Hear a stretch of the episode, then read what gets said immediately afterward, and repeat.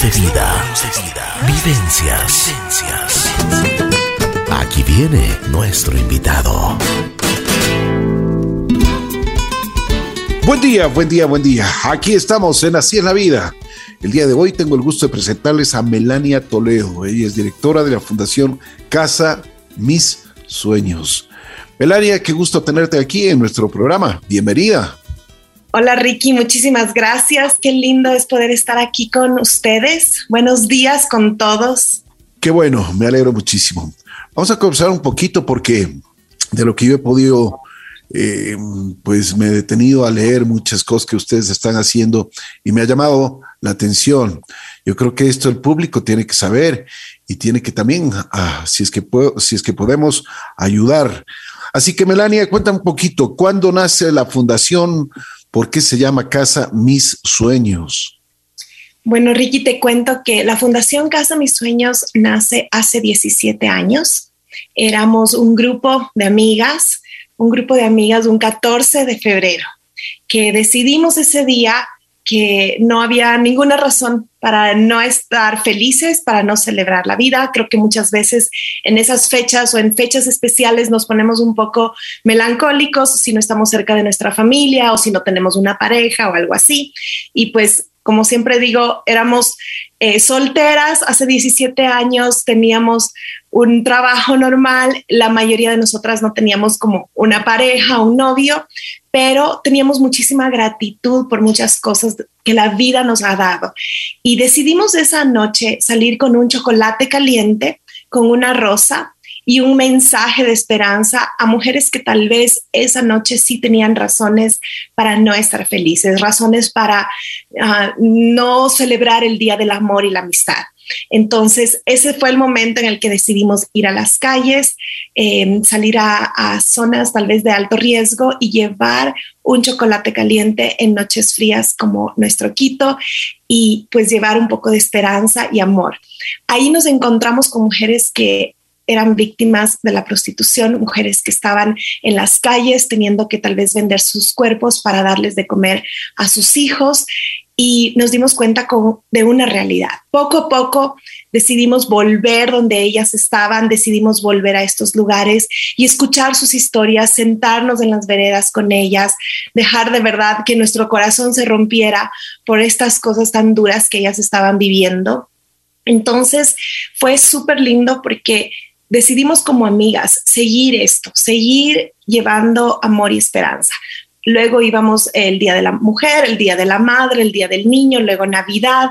Luego ya nos empezamos a ser amigas de las mujeres que estaban en las calles, las mujeres que estaban en algunos lugares de alto riesgo. Y escuchando sus historias nos dimos cuenta que ninguna de ellas quería estar ahí, que la prostitución realmente es un problema, no es una opción para la mayoría de ellas.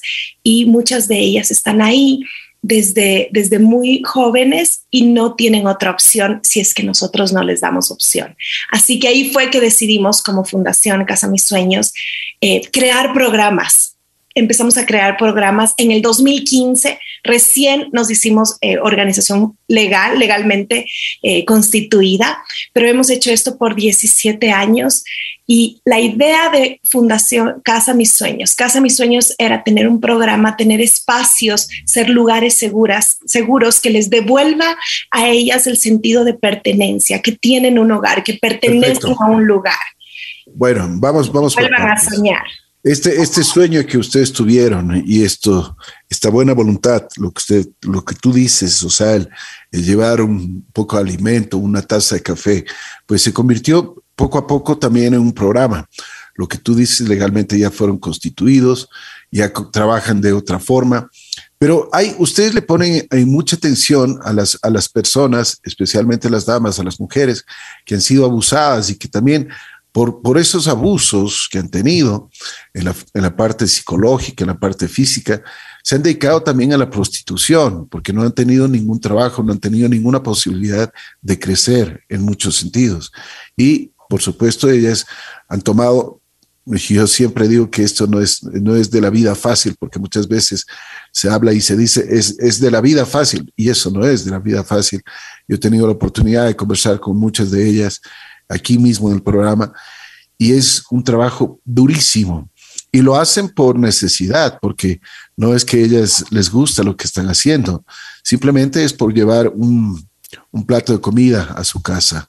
Entonces, cuéntame un poquito cómo se van desarrollando, cómo ustedes seleccionaron también, porque no pueden tomar a todas las personas que están en la calle y ver, pero ustedes fueron de a poco. Cuéntame un poquito todo ese proceso. Bueno, nosotros primero empezamos a conocer sus historias. No sabíamos que íbamos a tener un programa, pero empezamos a conocer sus historias y nos dimos cuenta que en las calles la mayoría de ellas no tenía un sueño para ellas sino que los sueños que ellas tenían eran para sus hijos. Entonces decidimos que queríamos tener un espacio donde ellas vuelvan a soñar.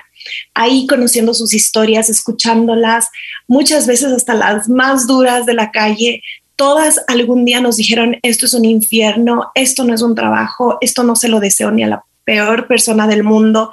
Entonces decidimos que queríamos crear un programa, decidimos que queríamos crear algo y obviamente lo pusimos ahí para las mujeres que se acercaban a nosotros, que encontraban confianza en nosotros, nosotros conectábamos con ellas, nos íbamos a un café, nos íbamos a invitarles a comer, salíamos a algún lugar, empezábamos a tener una relación de amistad con ellas. Y en el momento en que ellas nos decían, quiero salir de las calles, ayúdame a buscar un trabajo, fue en esos momentos en donde empezamos a pensar cómo les buscamos un trabajo. Si la mayoría de estas mujeres, tal vez vemos mujeres en las calles que están solas, tal vez no las vemos con cadenas, no las vemos con un hombre siempre al lado de ellas, manejándolas, pero las cadenas emocionales que ellas tienen son súper fuertes porque como tú, Ricky, dijiste, ellas, muchas han recibido abusos, muchas han sido vendidas desde niñas, muchas de ellas por sus propias familias fueron vendidas desde niñas o captadas desde niñas. Entonces, claro, las sueltas a los 20 años, a los 30 años, ellas no tienen una opción de solamente voy a ir a trabajar a un lugar, porque están tan rotas por dentro, no tienen una opción. Si la sociedad no les da otra opción, ellas no tienen una opción. Entonces ahí creamos este programa, creamos un programa de seis meses donde la primera vez decidimos, eh, nosotros invitamos a algunas de las chicas que ellas mismas nos habían pedido salir de las calles, ellas nos pedían ayúdame a conseguir un trabajo, yo no quiero que mis hijos sean parte de esto, yo no quiero que mis hijos sigan el mismo ciclo, porque muchas veces hablamos de trabajo sexual, muchas veces hablamos de la prostitución como un trabajo, pero yo pero todos nosotros, si algún día nos preguntamos si es un trabajo, pero si yo te pregunto o pregunto a cualquiera, quisieras que tu hija tenga ese trabajo, todos diríamos no. Quisieras que tu esposa tenga ese trabajo, que tu mamá tenga ese trabajo, todos diríamos no, porque la prostitución es esclavitud. La prostitución no es un trabajo porque no dignifica a la persona. Entonces, cuando nosotros estamos, eh, empezamos a entender que cuando las personas pagan por sexo, las personas están alimentando la industria de la trata, en donde muchísimas veces nos damos cuenta y, vemos que lo hemos normalizado, hemos normalizado pagar por sexo y muchas veces ellas quieren normalizar eh, la prostitución como trabajo sexual porque es la opción que tienen, es la única opción que se les ha dado y cuando solo tienes una opción no eres libre realmente. Entonces es ahí cuando nosotros empezamos con un programa, un programa de sanidad emocional, psicológico, espiritual, la, cubríamos la parte de salud. No sabes todas las cosas que tuvimos que hacer para levantar fondos, porque obviamente ni siquiera éramos constituidos legalmente cuando empezamos nuestro primer programa, pero eh, empezamos en un espacio de una iglesia que nos prestaron, lo arreglamos, lo acomodamos, pusimos literas, pusimos un microondas, varias mujeres amigas nuestras nos traían los desayunos, los almuerzos, las cenas.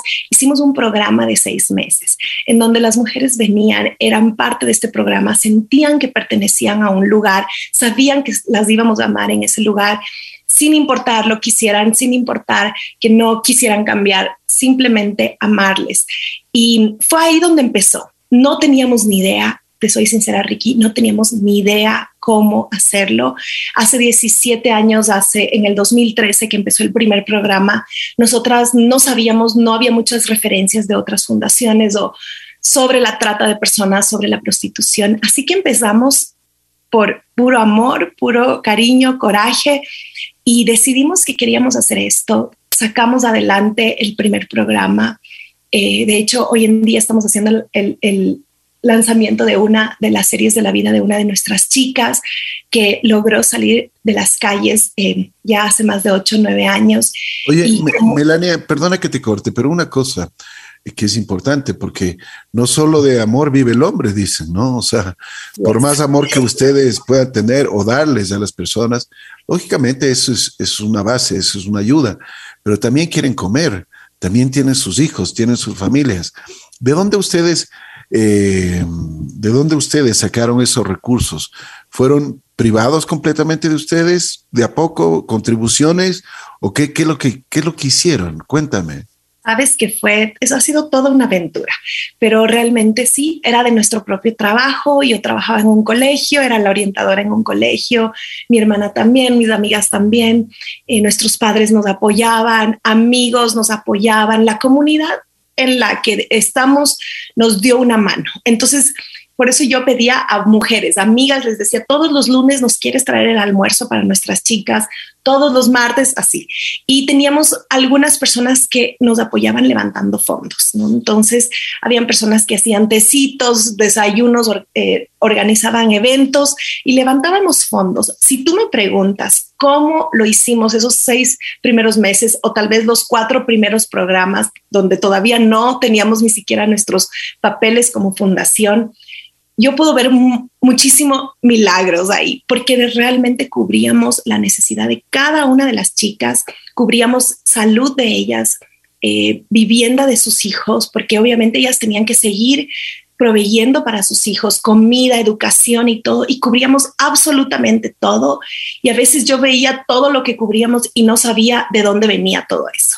Entonces, eh, Luego yo renuncié a mi trabajo para dedicarme tiempo completo a, esta causa que todavía ni siquiera sabía que iba a ser una fundación.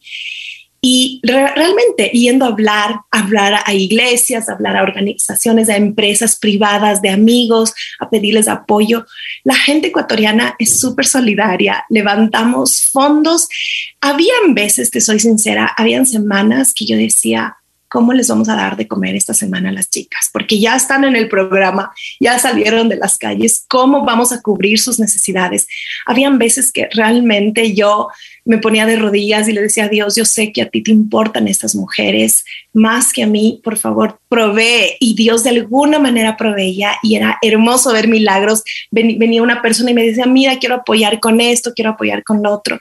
Y obviamente ya cuando nos constituimos en el 2015 como fundación legal, era mucho más fácil pedir apoyo y pedir fondos porque ya poníamos una cuenta de banco de una fundación eh, con una contabilidad formal y todo. Entonces la gente empezó a apoyar muchísimo más, no solamente gente que nos conocía, porque antes era solo conocidos, luego del 2015 ya eran más personas, eh, venían grupos de misioneros de diferentes países y a veces esos grupos también nos apoyaban. Entonces, realmente siempre decimos esto, Ricky, mm, se necesita toda una comunidad para rescatar y sacar de las calles a una mujer. Entonces no lo hice yo sola, no lo hicimos solas con mi hermana, realmente fue una comunidad que creyó en lo que estábamos haciendo, que ha visto lo que hacemos y pues nos ha apoyado y hasta el día de hoy es así. Hasta el día de hoy es con iniciativa privada, todo privado. Nosotros nos sacamos el aire levantando fondos para poder ayudar. Me imagino, me imagino. Oye, Melania, aparte de los fondos que ustedes han levantado, ¿ustedes alguna vez han tenido la, oportunidad o, o han tenido un contacto con, con, el gobierno, con ayuda, ayuda en muchas cosas o ayudas de algunas ONGs. ¿Qué, ¿Cómo ha pasado? A ver, cuéntame un poquito de eso y también sí me gustaría que el público conozca sobre lo que, aparte de las actividades y como ustedes mismos dicen, se hacen ocho para levantar fondos. Pero aparte de eso, también ustedes han visto otros caminos, otras posibilidades.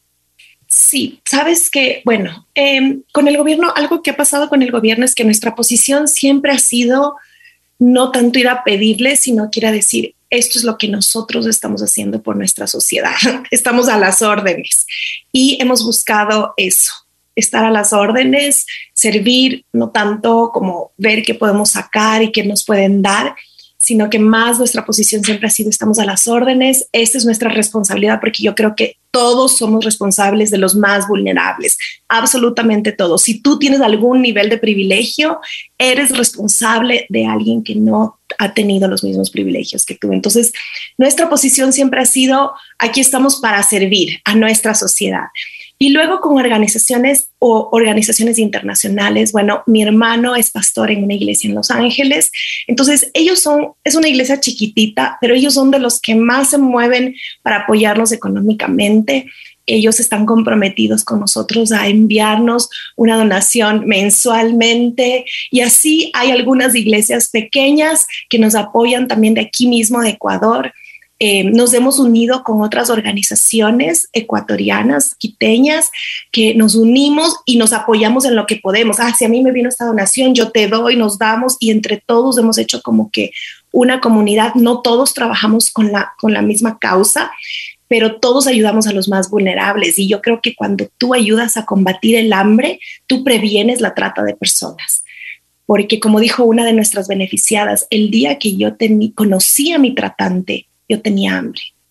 Entonces, el hambre hace que la gente sea tan vulnerable y, nosotros no podemos, yo no puedo creer que en una ciudad como la nuestra haya gente muriéndose de hambre, cuando en nuestras casas tal vez botamos la comida. Entonces, nuestra posición, Ricky, ha sido mucho de la comunidad. No es, yo sí puedo irme a los Estados Unidos y lo hago de vez en cuando para levantar fondos, pero yo quiero que la cultura del Ecuador cambie y no seamos de los que solamente reciben, sino que nosotros dar por lo nuestro, nosotros apoyar a los nuestros. Entonces, sí me dedico un montón en dar charlas y conferencias aquí mismo en Ecuador para que los fondos salgan de aquí de Ecuador, porque a la final los beneficiados somos nosotros, porque es mejor dar que recibir. Así que si nosotros mismos damos, igual vamos a ser doblemente eh, beneficiados como país y es hermoso, es hermoso ver empresas pequeñas de aquí de Ecuador que nos apoyan con comida, empresas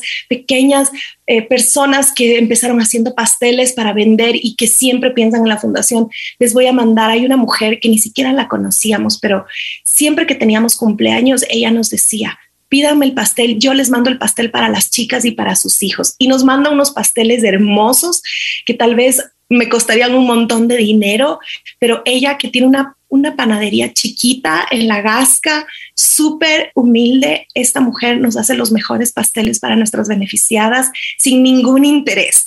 Entonces, así como esta mujer que se llama Verónica y nos hace los pasteles, hay otras organizaciones, hay otras familias, hay mucha gente que yo creo que a la final de eso se trata, de unir esfuerzos. Qué hermoso sería que una mega empresa nos quiera apoyar, pero mientras seguimos tocando puertas y eso pasa, no nos rendimos porque sí hay gente cerca de nosotros, sí hay gente que tal vez está buscando una causa para apoyar, que tal vez dice, bueno, yo no sé cómo hacer lo que ustedes hacen, pero hago pasteles, o yo no sé cómo hacer lo que ustedes hacen, pero les puedo donar medias o eh, tengo una, una, mini fábrica de medias o de ropa y, y, nos empiezan a donar y nosotros podemos dar a nuestras chicas para que ellas empiecen a vender y les podemos enseñar. Tenemos mujeres que les han enseñado a nuestras chicas costura. Hoy una de nuestras beneficiadas tiene un pequeño taller de costura.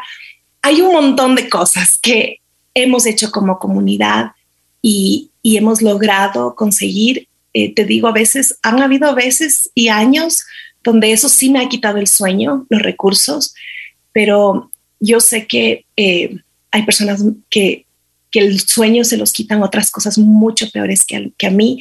Y yo digo, si yo tengo que ser incomodada, si yo no voy a dormir algunas noches por pensar cómo ayudar tal vez a esas niñas que están siendo raptadas, tal vez a esta comunidad que, tiene que conocer sobre la prostitución y tiene que conocer que cuando nosotros pagamos por sexo estamos financiando uno de los negocios más grandes del mundo, que es la trata de personas con fines de explotación sexual. Entonces, es.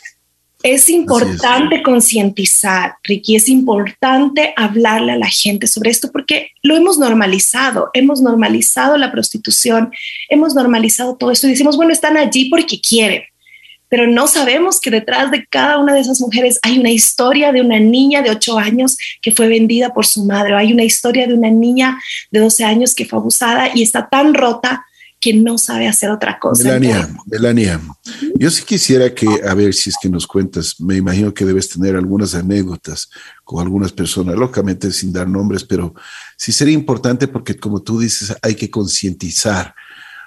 A veces nos imaginamos, ojo, nos imaginamos, pero sí nos gustaría de conocer de primera mano, como tú, como tú lo estás haciendo ahora, conocer, por ejemplo, casos de la vida real de personas que han pasado y que han tenido que sufrir muchos vejámenes, han tenido que sufrir muchos maltratos físicos, mentales, psicológicos, han tenido que ser, ojo, comercializadas, vendidas por sus propios padres, por sus familiares, han sido abusadas por sus tíos o por las personas que han estado allegadas a ellas.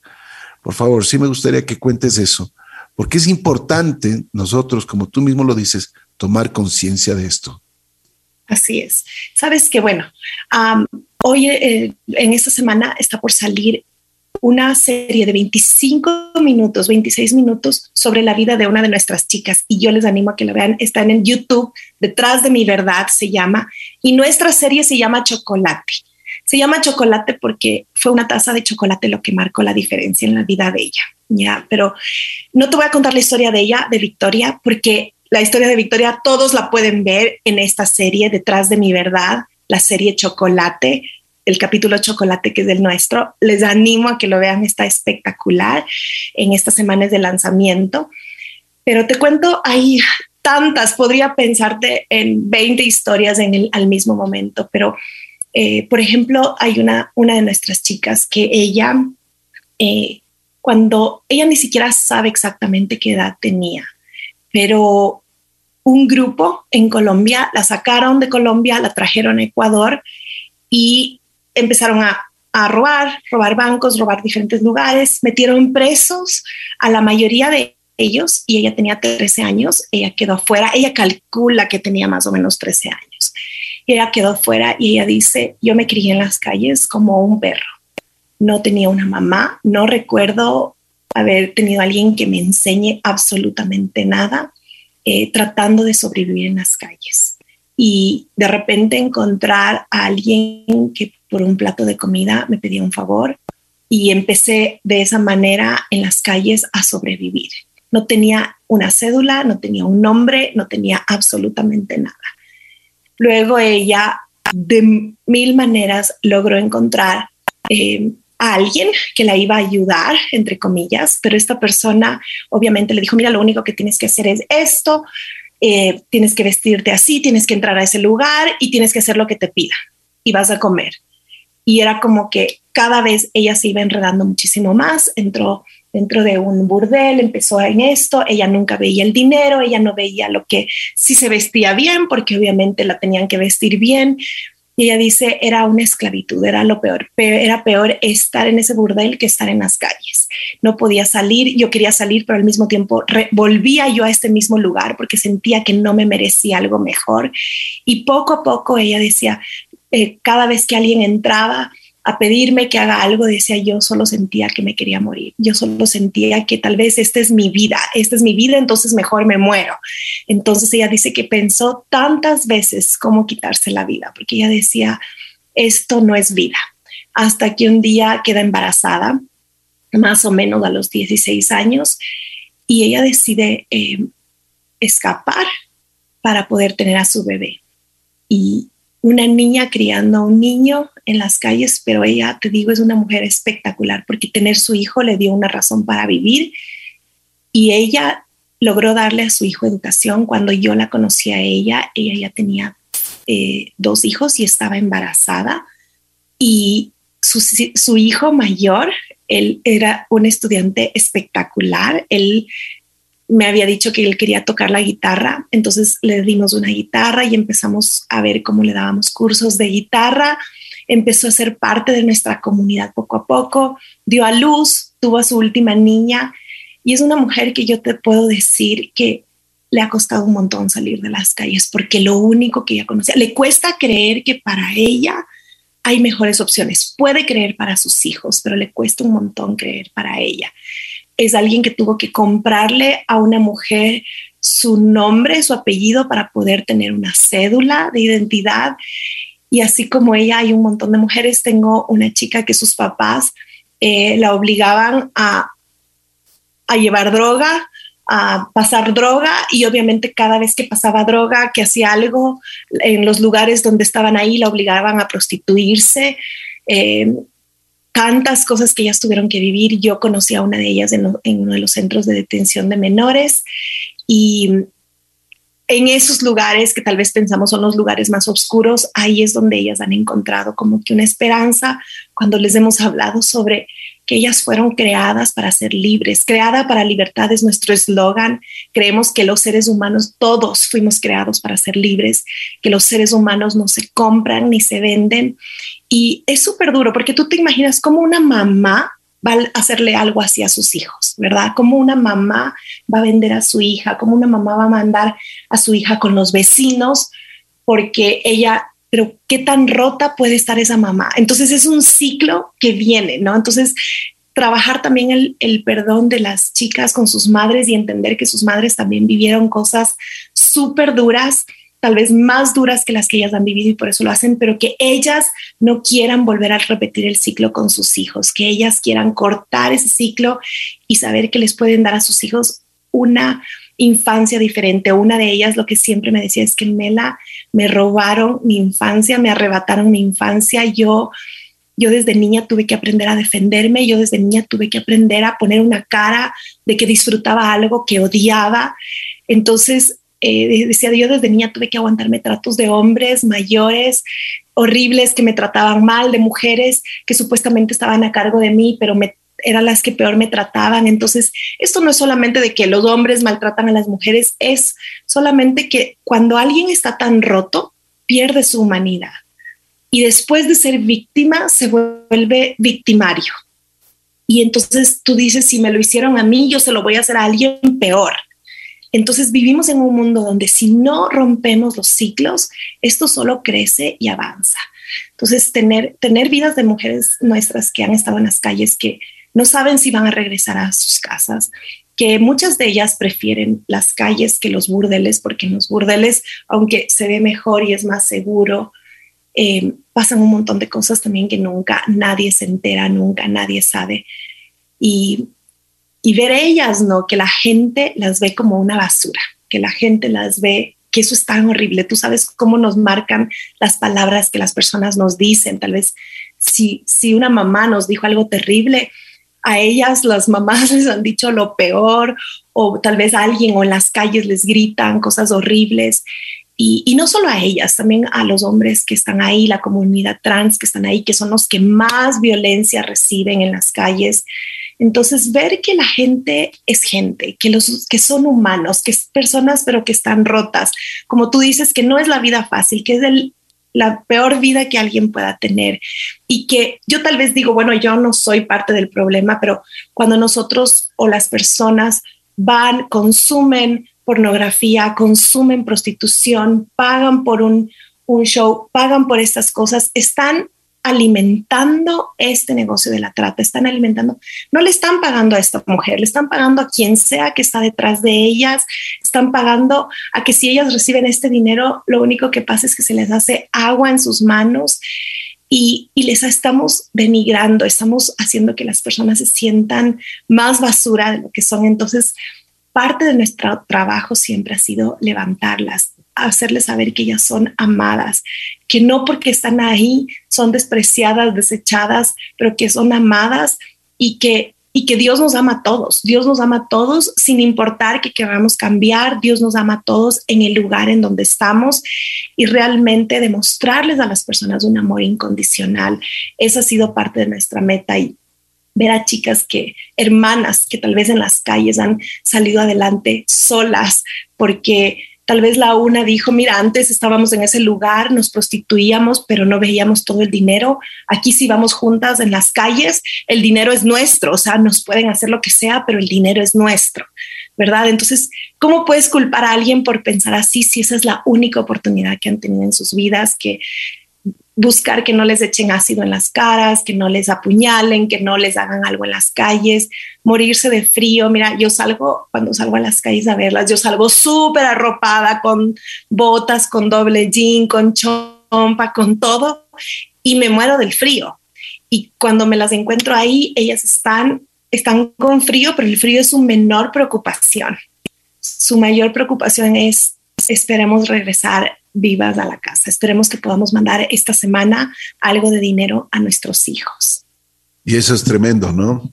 Me imagino los casos y los, no solo los casos, sino tanta gente que ha llegado a ti, tanta gente que tú has ayudado. Eh, pues realmente se me viene una pregunta a la cabeza. Tú tienes un gran corazón y eso o sea, se nota desde, desde la A hasta la Z, como se dice, ¿no? Felicitaciones.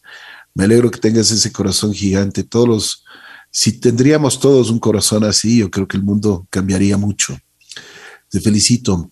Felicito a tu hermana, a mucha gente que está ahí, a, a tus compañeras. A propósito, ¿cuántas personas están en la fundación ayudando? Mira, ahorita somos, bueno, somos cinco personas como de base, pero somos 71 voluntarios. Somos 71 voluntarios. Todos tienen su vida, todos trabajan y nos dan, yo qué sé, la hora, dos horas a la semana, tres horas a la semana. Pero, por ejemplo, hay pediatras que nos atienden a nuestras chicas. Hay un pediatra, el pediatra Guerra, el doctor Guerra nos atiende a nuestras chicas gratis, les da todo lo que necesitan para sus hijos. O sea, aparte de nuestros 71 voluntarios, hay gente increíble también allá afuera que nos apoya.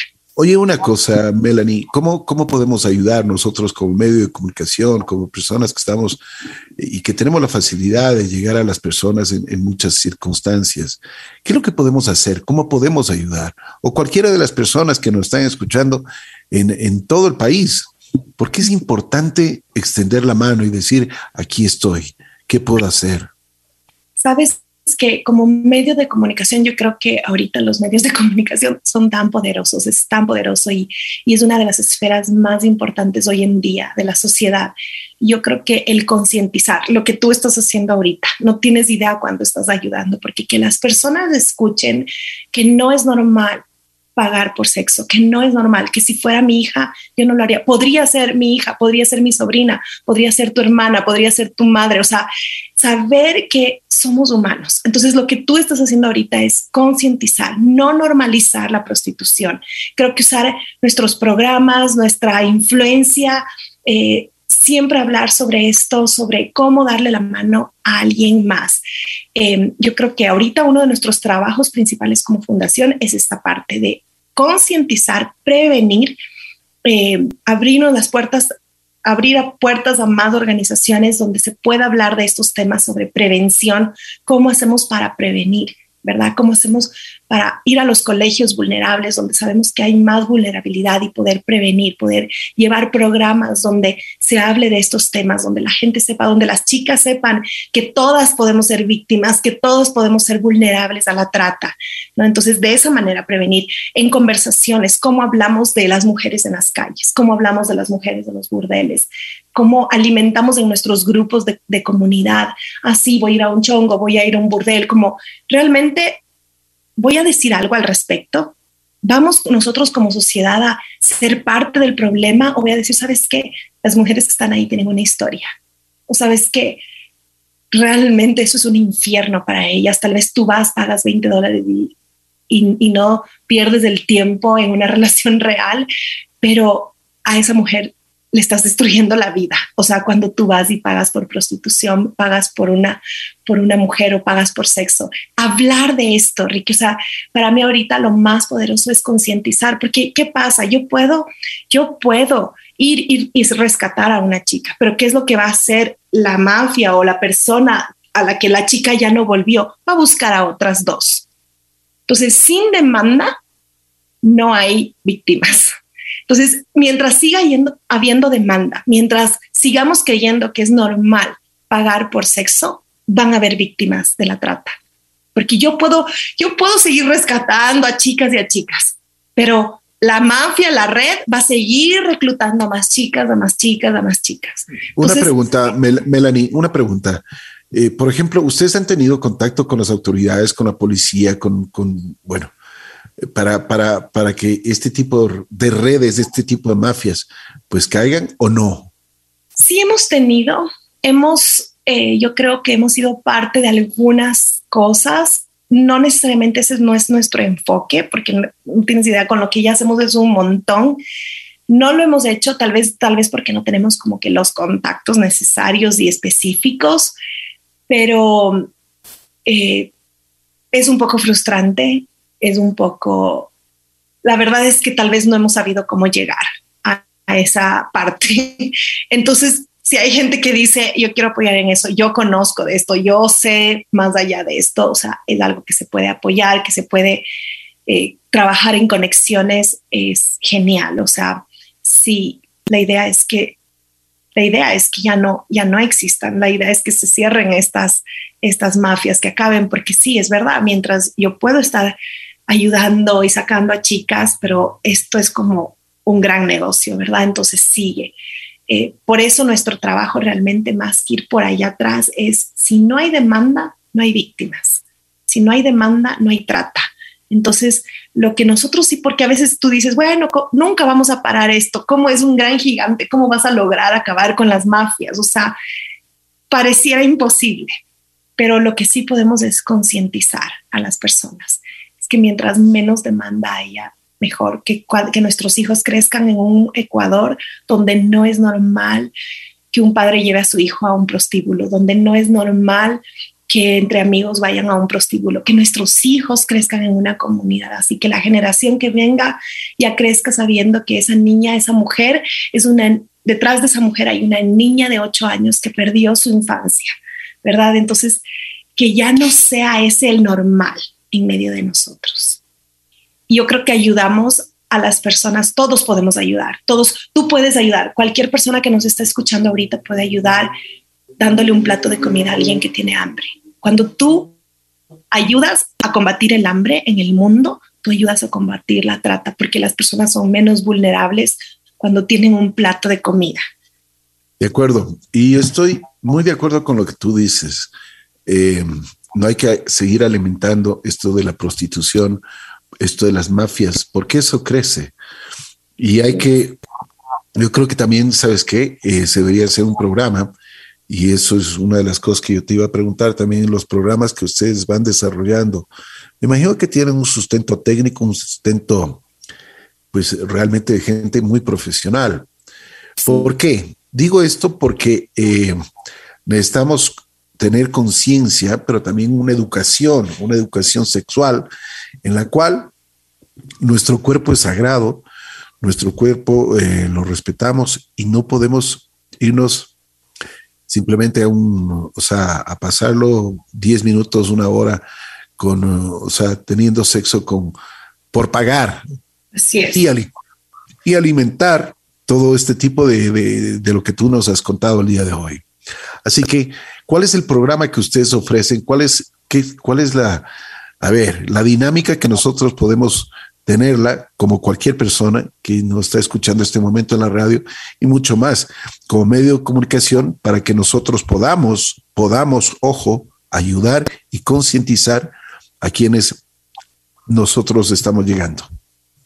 Sí, mira, bueno, nosotros, si las personas nos escriben a nuestras redes sociales, CMS Ecuador, en Instagram, si nos escriben, nos, nos dicen, miren, yo quiero que vengan a mi empresa y hablen sobre este tema, nos eduquen sobre este tema, nosotros vamos. Si tú nos dices, mira, queremos hablar sobre la trata en el programa, yo voy tengo a mi equipo que está especializado y ellos van. Si queremos decir, queremos pasar en un colegio, en los colegios, estos temas sobre la trata, sobre la prostitución, nosotros vamos. O sea, tenemos nosotros ya eh, programas em, educativos de concientización para diferentes grupos. Los hacemos en los centros de detención de menores, los hacemos en colegios, en universidades, en empresas.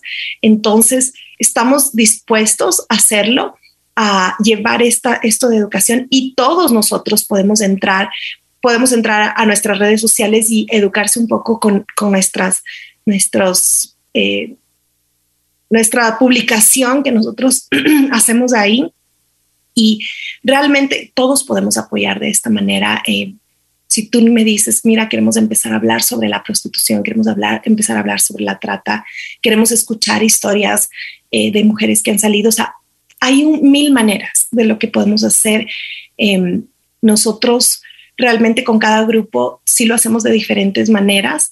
Eh, hacemos programas, si hay empresarios que dicen, miren, yo quiero, tengo un espacio donde puedo dar trabajo a mujeres que están aprendiendo, puedo todo, todo lo que podamos hacer sirve un montón. Hay gente que dice, bueno, yo no puedo irme a las calles, yo no quiero hacer eso, yo no puedo ir a las cárceles, pero todos tenemos algo que está en nuestras manos que sí podemos ayudar.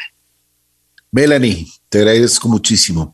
A ver, una de las cosas, ¿cómo te pueden encontrar? ¿Cómo pueden, a ver, cómo nosotros podemos entrar en la Fundación Casa Mis Sueños? Y nos comprometemos públicamente, mi persona, eh, Ricky Cueva y JC Radio, nos comprometemos a ayudarles en cualquier, en cualquier sentido. Difusión lo podemos hacer todos los días sin ningún problema, sin ningún costo. Les ponemos a disposición lo, lo que nosotros podemos y sabemos hacer. Pero también quiero ponerles a disposición nuestro talento, nuestras, podemos hacer muchas cosas para ustedes, podemos hacer cuñas, podemos hacer, bueno, está a la orden todo lo que nosotros podamos entregarles y podamos ayudar a estas personas para que poco a poco nosotros tengamos un, realmente tener una, una, ¿qué te diría? Gente, primero que tengan una conciencia sobre lo que es eh, este tipo de cosas sexuales y también que tengamos una conciencia de, que podamos como sociedad ayudar, seguir y luchar por el bien común. Muchísimas gracias, Ricky gracias de verdad, o sea, para nosotros el apoyo que ustedes nos están dando es increíble. Yo te voy a decir, nos pueden encontrar en, en el Instagram como CMS de Casa Mis Sueños, CMS Ecuador. Y también tenemos algo increíble, que es nuestro marketplace. Ahí nos pueden apoyar un montón. Tenemos una, una merch súper linda, chompas hermosas. Nuestro Instagram de nuestro marketplace es CMS Marketplace o Mis Sueños Marketplace, nos pueden encontrar. Tenemos un montón de cosas hermosas. Tenemos chompas, tenemos camisetas, tenemos jarros, todos llevan un mensaje hermoso sobre libertad, sobre justicia. Y en Facebook estamos como Fundación Casa Mis Sueños. Ustedes nos escriben, tenemos un equipo que siempre está atento a responder si nos dicen, miren, tengo una idea, tengo esto, quiero apoyar de esta manera, pues está bienvenida toda la ayuda. Siempre creemos que mientras más personas nos unimos, más rápido llegamos a nuestra visión, que es un Ecuador libre de prostitución. Así es. A ver, ¿dónde podemos comprar estos artículos? ¿En Instagram me dijiste? Sí, en el Instagram. Se llama Mis Sueños Marketplace. A ver, mis sueños Marketplace. Este momento lo podemos buscar. Por favor, si les están amables y nos ayudan. Mis, sueños Marketplace o CMS Marketplace. CMS Marketplace, ahí estamos. Qué bien. Y ahí pueden ver nuestras chompas. Tenemos una, una mercadería hermosa de súper linda calidad. Eh, también de vez en cuando sacamos cosas, productos que nuestras chicas hacen. Qué bien. Entonces, es súper linda esta página. Ahí también sacamos mensajes y varias cosas, pero síganos en las redes, compartan nuestro contenido. No tienen idea, cuando ustedes comparten nuestro contenido, a veces gente ha llegado a darnos sin conocernos, pero porque vieron en la historia de alguien más que compartió, que ni conocíamos y nos apoyó y nos dijo, yo les quiero dar pan todas las mañanas y nos dan pan calientito todas las mañanas, cosas así. Entonces, todo, hasta compartir uno de nuestros, nuestros posts, no saben cuánto nos ayuda. Perfecto. Te agradezco mucho. Melanie Toledo, una mujer valiente, una mujer, una, una mujer, una mujer que realmente nos da una lección de vida, ¿no? Es impresionante y te felicito. Tienes un corazón gigante, gigante. Dios te va a bendecir muchísimo por ayudar a tantas y tantas personas. Si nosotros podemos hacer algo, pues siempre será bienvenido.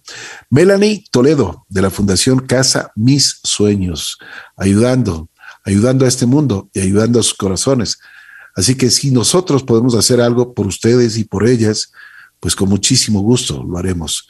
Un abrazo, Melanie. Si quieres agregar algo más, con mucho gusto. Muchas gracias, Ricky. Gracias por esta oportunidad a JC Radio La Bruja. Gracias de verdad por abrir sus puertas. Yo tomo su palabra y el apoyo. No lo podemos hacer solos y no lo queremos hacer solos. Quiero solo animarles a todas las personas que me están escuchando que fuimos creados para ser libres y tal vez algunos de ustedes han vivido o han sido parte de esta problemática, ya sea como consumidores o como víctimas, yo quiero decirles que hay esperanza, que ese no es el lugar en donde nos tenemos que quedar, que sí podemos salir adelante y que fuiste creado para ser libre. Muchísimas gracias y que Dios los bendiga a todos. Muchas gracias. Estuvimos con Melania Toledo de la Fundación Casa Mis Sueños Así es la vida.